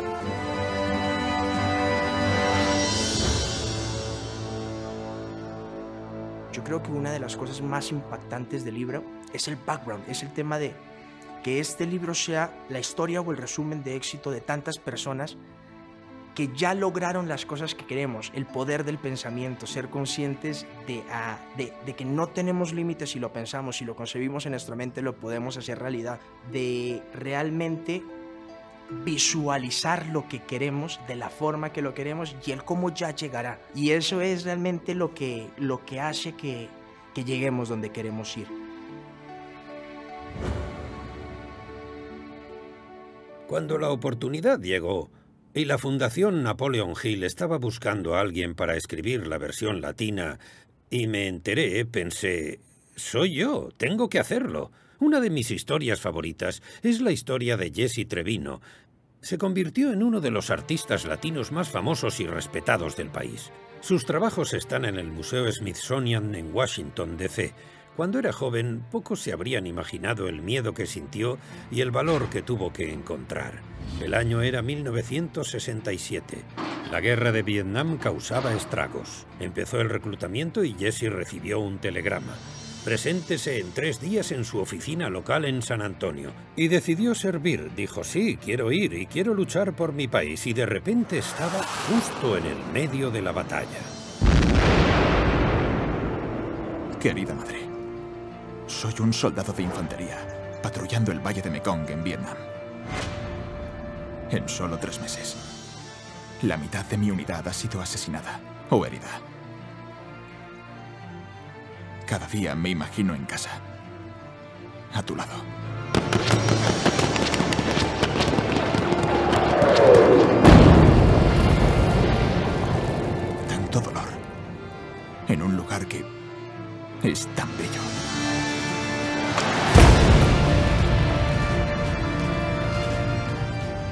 Brazo derecho estaba ardiendo, no todo, pero del codo hacia abajo.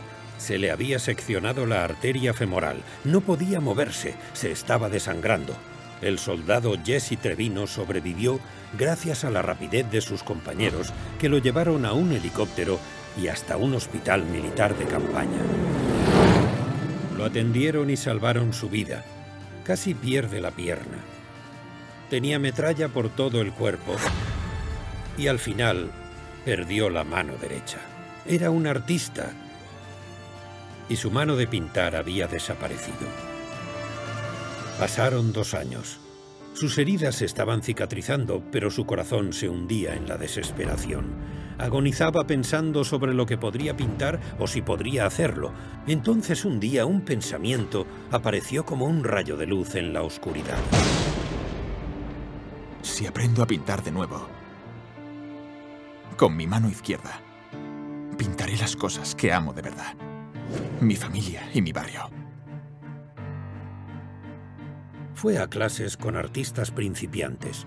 Pintó murales de los horrores de la guerra. Hasta hizo un máster. Entonces hizo el mayor descubrimiento de su vida. El talento y conocimiento necesarios para pintar estaban en su mente y su corazón no en su cabeza. Y habían estado siempre ahí. Con su mano izquierda se convirtió en uno de los artistas más exitosos de los Estados Unidos y del mundo. Hoy, cuando habla de su experiencia, siente que, si eso no le hubiera pasado, no habría sido capaz de convertirse en el artista en el que se convirtió, porque eso le dio fuerza y determinación. Se dijo, voy a conseguirlo, sin importar cómo.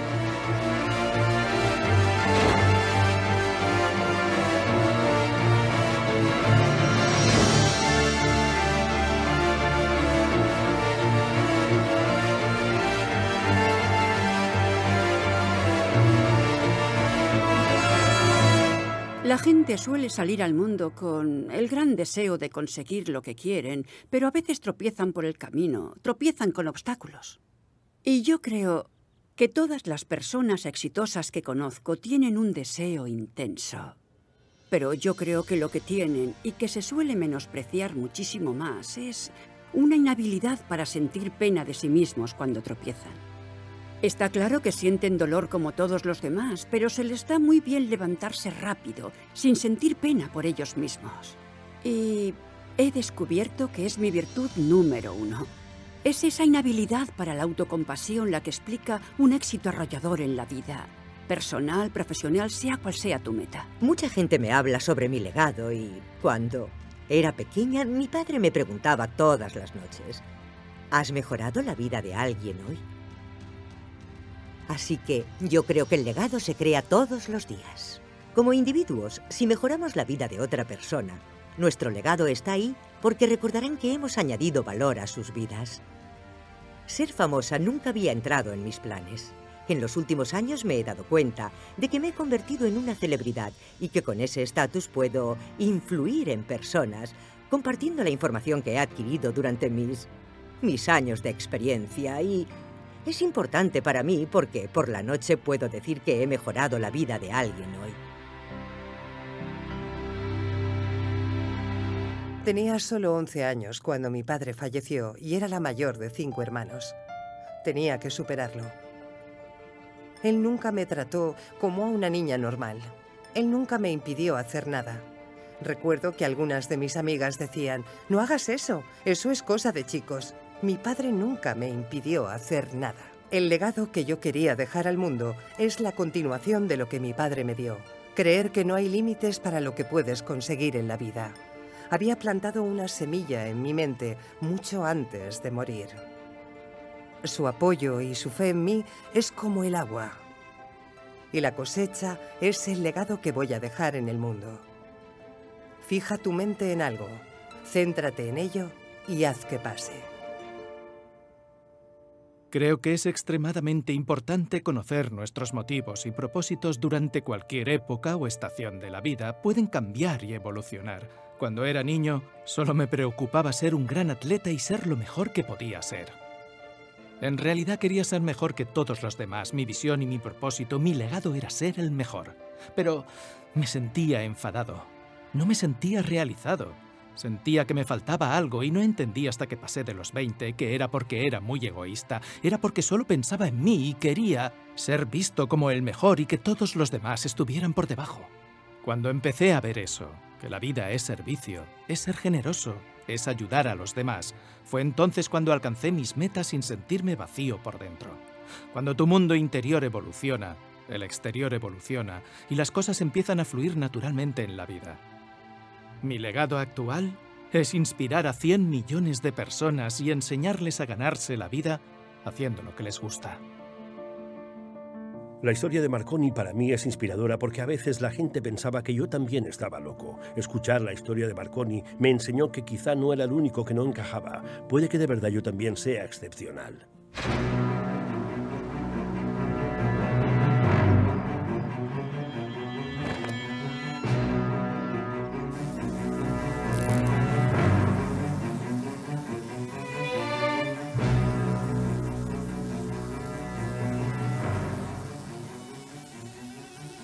Señor Marconi. Señor. Estoy ocupado en este momento. Señor Marconi, le invitamos respetuosamente a acompañarnos, señor. No será posible. Estoy justo en medio de... Tenemos documentos que nos dan la autoridad para ¿Documentos? llevarle- ¿Son del gobierno? No, somos... ¿Son militares? ¿Ministerio de Defensa? No, señor. Demos gracias a Dios. Venimos del hospital. ¿Qué hospital? Saint Alban. Debe ser un malentendido. ¿No es eso un psiquiátrico? Sí, señor. Si pudiera acompañarnos ahora, estoy seguro de que podríamos aclararlo más tarde. ¿Con qué autoridad? El hospital recibió llamadas de sus amigos. ¿Amigos? Conocidos, quizás, preocupados por usted. ¿Por los vagos? ¿Chismosos, ignorantes y alborotadores? Si es tan voy. amable de acompañarnos, estoy seguro de que lo aclararemos. No pienso ir con usted.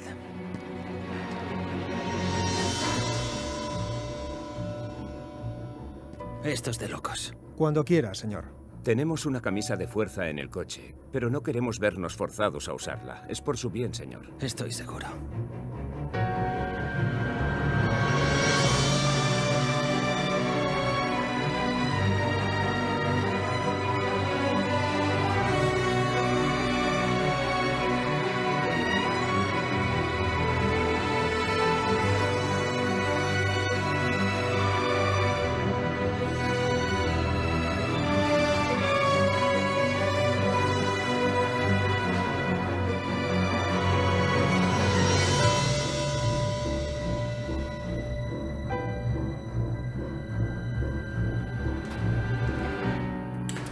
Señor Marconi, soy el doctor Fielding. Por fin, una persona inteligente, espero. ¿Sabe por qué está aquí? Supongo que hablé demasiado. En una cena, después de una copa o dos de champán, hablé sobre cosas que la gente no entiende. Sus amigos están preocupados por usted y debo decir que yo también. ¿Amigos? Usted asegura que es capaz de enviar y recibir voces humanas por el aire. Sí. Usted obviamente no lo sabe, pero es la definición literal de la esquizofrenia. Yo, doctor, no oigo voces sin cuerpo en mi cabeza. Bien. Yo envío voces a través del aire de un aparato a otro en forma de ondas invisibles. ¿Y eso es menos ilusorio? ¿Por qué exactamente? Es menos ilusorio porque es cierto. No según mi experiencia. Su experiencia es algo, algo del pasado. ¿Y usted? Yo soy el futuro. Usted me interesa. Me alegro muchísimo de, de, que tenga un paciente que le interese. Pero por mi parte me han apartado a la fuerza de mi casa y mi trabajo. Me han quitado la ropa, sumergido en el hielo, vestido con uniforme de preso y mi único crimen es que soy demasiado listo para el ambiente de Londres. Pero si me permite volver a mi taller, le demostraré estas cosas, preferiblemente con mi ropa.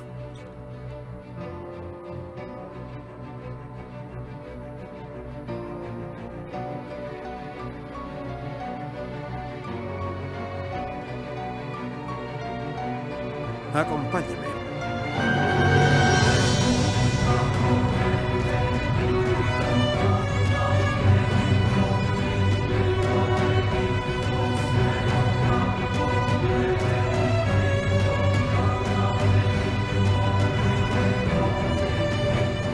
Trece años después, Guillermo Marconi ganó el Premio Nobel de Física en 1909, cuando tenía 34 años. Ahora se le conoce universalmente como el inventor de la radio. Marconi entendía el poder de una idea nueva. Una de mis mayores derrotas vino dos meses después del lanzamiento. Un día vi que las estadísticas de mi podcast eran muy, muy bajas. Primero pensé que podría ser un error y volví a comprobar el móvil. Y actualicé mi navegador. Y hasta escribí un email al servicio de ayuda técnica del hosting. Y les dije, ¿las estadísticas funcionan? Y dijeron, no, claro, están funcionando bien, sin problema. Y pensé, vaya, este puede ser el principio del final. Estaba muy deprimido y pensando, ¿debería vender mi micrófono en Craigslist? ¿Debería vender mi equipo, dejarlo todo e intentar algo diferente y admitir el fracaso? Encendí mi ordenador y vi un correo de un suscriptor. Empezó presentándose a él mismo como veterano del ejército, así que sentí una conexión con él enseguida porque los dos servimos en Irak. Estaba contándome sus problemas al volver y los problemas con el estrés postraumático. Siguió diciendo cómo esa mañana estaba particularmente triste y deprimido y que acababa de romper con su novia y que realmente sentía que estaba solo. Como si a nadie le importara, fue a dar un largo paseo planteándose en serio cómo sería si decidiera suicidarse, si acabara con su propia vida. Sin saber bien cómo, vio que llevaba el móvil con él. Se puso los auriculares y buscó mi podcast. Mi voz apareció quizá con demasiado entusiasmo, algo que hago con frecuencia, pero dijo que lo necesitaba. Necesitaba ese tipo de energía positiva. Al final del episodio, que duraba unos 25 minutos, su mentalidad había cambiado por completo. Pasó de ser alguien que solo veía lo negativo de la vida y estaba teniendo éxito en eso, porque eso era lo que estaba buscando, a pensar, en realidad no puede ser mucho peor, así que ¿Por qué no pensar que podría empezar a ir mejor? Ese era en esencia el tema y el mensaje que ese podcast quería transmitir. Se podía ver al final del correo que estaba muy emocionado y entusiasmado pensando en el próximo paso a dar. Terminé el email pensando, vaya, Si mi podcast puede influir positivamente en alguien de esta forma, aunque solo sea una persona, ¿por qué me preocupa no tener las mismas estadísticas que tenía cuando empecé? Eso fue hace cuatro años. Eso fue hace más de 1400 episodios. Eso fue hace más de 40 millones de reproducciones. Me alegro mucho de no haberme rendido. Una vez que lo leí completo, wow, dije, eso es increíble, tengo que volver a repetir, tengo que volver a leer, porque muchas de las cosas que habían en el libro me estaban haciendo sentir muy identificado con lo que era mi historia, eh, lo que había pasado desde pequeñito, cuando mi papá con 13 años eh, fallece, tiene ese punto en el cual la, familia, el ámbito familiar prácticamente se desestructura, mi mamá tiene que trabajar, mis hermanos se separan y, entonces al leer el libro me empecé a ver muy identificado con cada una de las historias de persistencia, de disciplina, eh, de nunca tirar la toalla, siempre mantener los sueños muy altos, de eh, eh, el no tienes que sacarlo de tu vocabulario, de que hay que seguir adelante sí o sí, pase lo que pase. Y realmente el libro para mí fue como un antes y un después en mi vida. O sea, fue el inicio de la historia de éxito, como yo siempre digo, de una vida trágica a una vida mágica. Mi mentor fue un hombre llamado Dennis Whaley. Es un gran orador. Dennis escribió el prólogo de mi primer libro y yo estaba de tour con él y el doctor Robert Schuller. Ellos me convencieron para escribir mi primer libro. Yo siempre llevaba el bastón doblado en mi maleta cuando viajaba. Nunca lo usaba. Siempre lo llevaba. Entonces, Dennis Wiley, 40 años después, en su 80 cumpleaños, vino a un evento que daba en San Diego. Lo invité al escenario y le di el bastón y en su 80 cumpleaños dijo que iba a subir el monte Kilimanjaro. Y me dijo, acepto tu regalo. Con tu permiso lo dejaré en la cima del monte Kilimanjaro. Si prometes que cuando tengas 80 años irás a buscarlo, y ahí está mi bastón. Three Feet from Gold. Esa historia me recuerda que en cualquier momento podrías estar tan solo a un metro del oro. Puede estar en la siguiente reunión, la siguiente esquina o la siguiente oportunidad.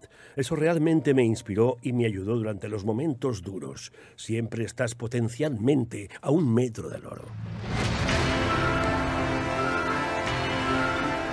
Hace tiempo vivió un hombre llamado Darby, que sufrió la fiebre del oro en 1850.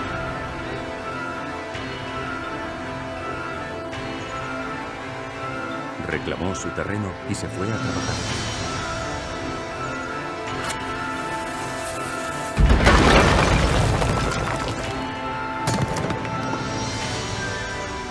Después de tres semanas, obtuvo su recompensa.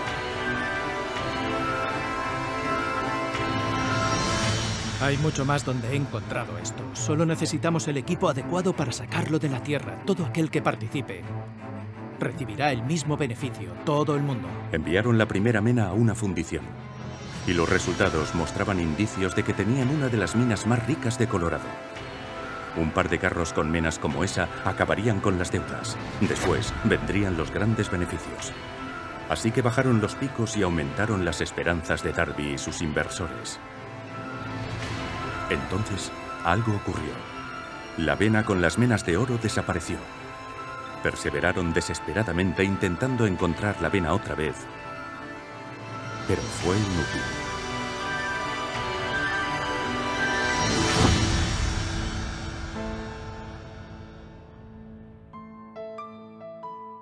Tuvimos suerte, supongo. Y luego desapareció. No hay más que rocas. Invertí todo lo que tenía en equipo. Puede que otra persona pueda usarlo. Supongo que podría venderlo. Te daré 100 dólares por el lote.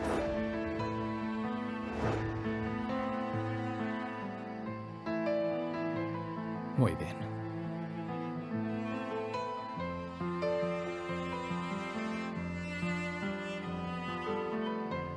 ¿Dónde estaba la mina donde trabajabas?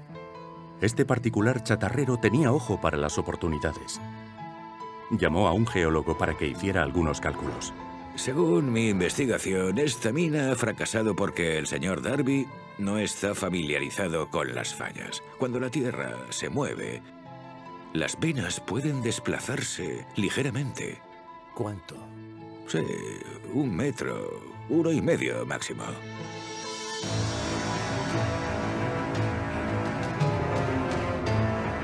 Y ahí fue exactamente donde la encontraron. El chatarrero sacó millones de dólares en menas de la mina porque fue suficientemente listo como para buscar a un experto cuando se encontró con un obstáculo inesperado. Encontró oro a un metro de donde Darby se había rendido. Cuando Darby se enteró de lo que podría haber ganado si no se hubiera rendido, tomó la decisión más importante de su vida. Se prometió que nunca se rendiría en su nuevo trabajo. Como proveedor de seguros, se convirtió en uno de los miembros de un grupo de menos de 50 personas que vendían más de un millón en seguros de vida de forma anual. Recuperó sus pérdidas y le devolvió el dinero que habían invertido a su familia y a sus vecinos. También descubrió que el deseo en sí mismo puede convertirse en oro.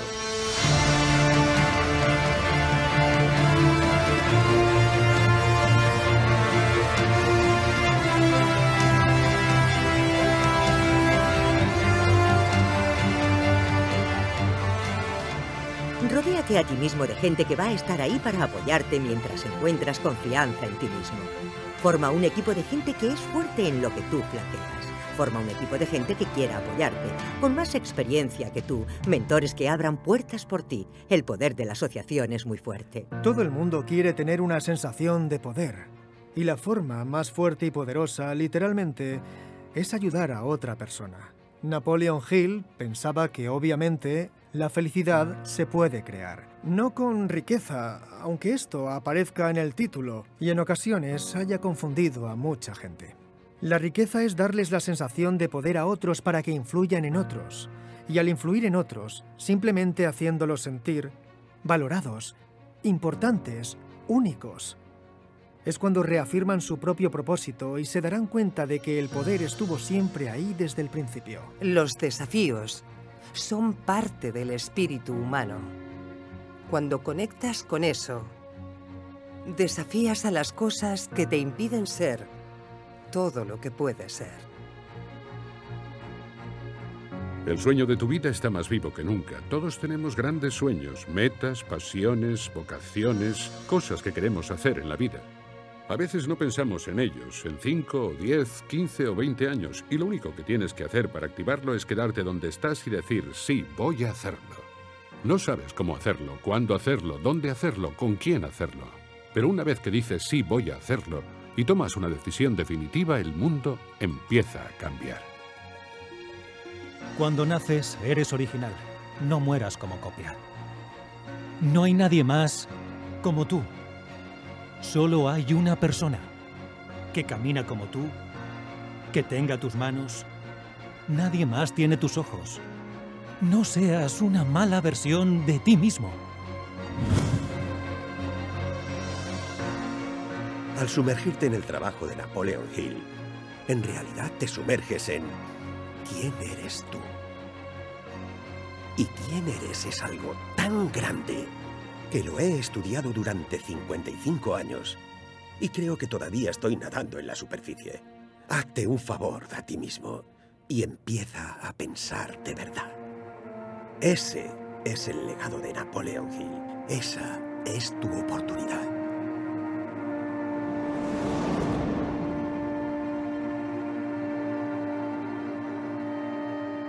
Cuida de tu visión y de tus sueños, porque son los hijos de tu alma, el mapa de todos tus logros.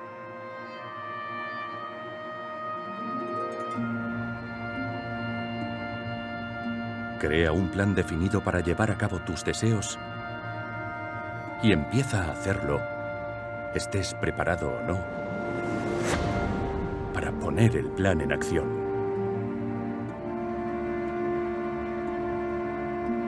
Cada dificultad, cada fallo, cada golpe, lleva consigo la semilla de un beneficio igual o mejor.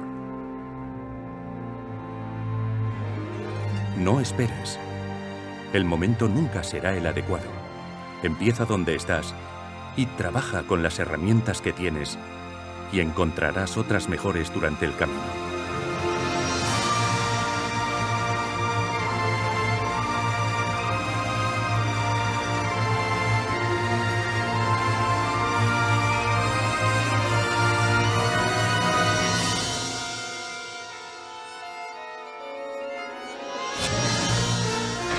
Deseo es el punto de partida para cualquier logro. No se trata de tener esperanza, sino un deseo a gran escala y pasión que pueda con.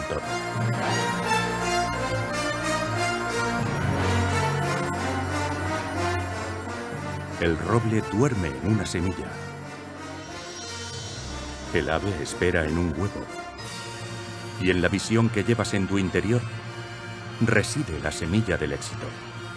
Los sueños son la semilla de la realidad.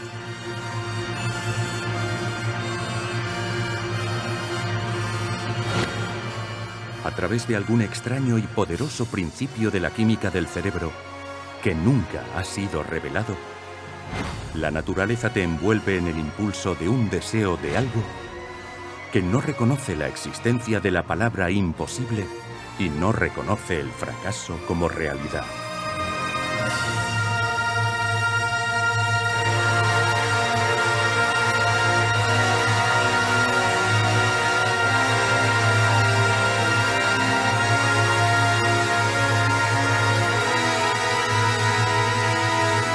Cualquier cosa que la mente pueda concebir y creer, se puede conseguir.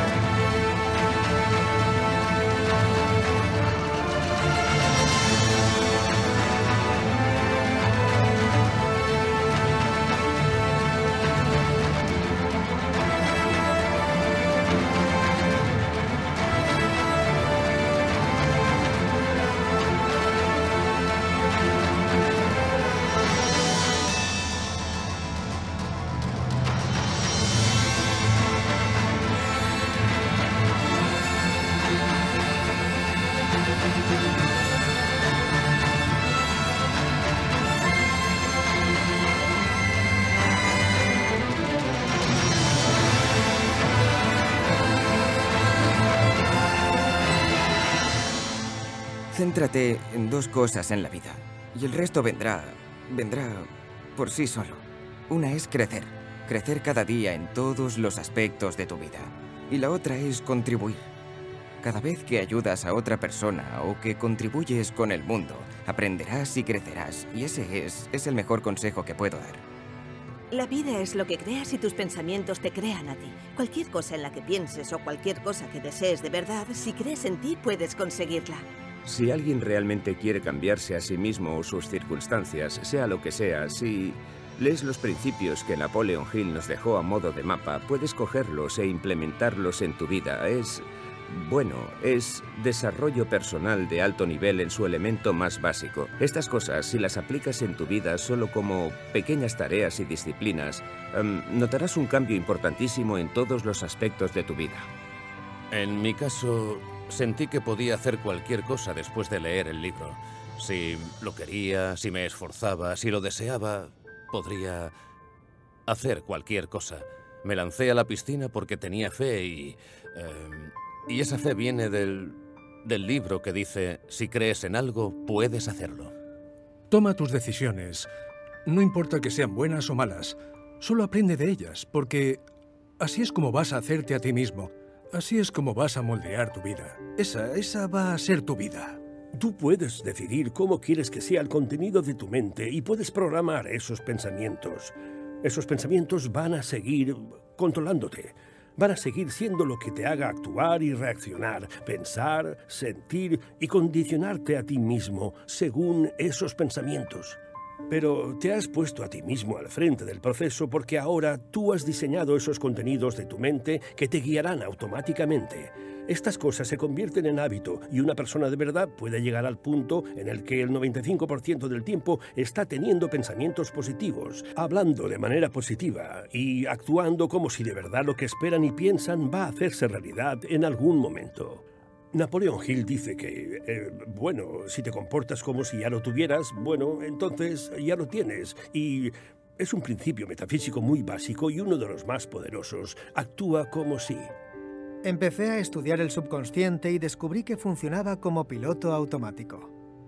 Por ejemplo, si hay un avión que va desde Estocolmo a Los Ángeles, justo después del despegue, el piloto puede activar el piloto automático. Cuando se desvíe un poco de la ruta, el piloto automático lo reconduce a la que es la ruta inicial del vuelo. De la misma forma funciona el subconsciente, y eso fue un momento decisivo, descubrir que tenía un piloto automático que me llevaba a sitios a los que no quería ir.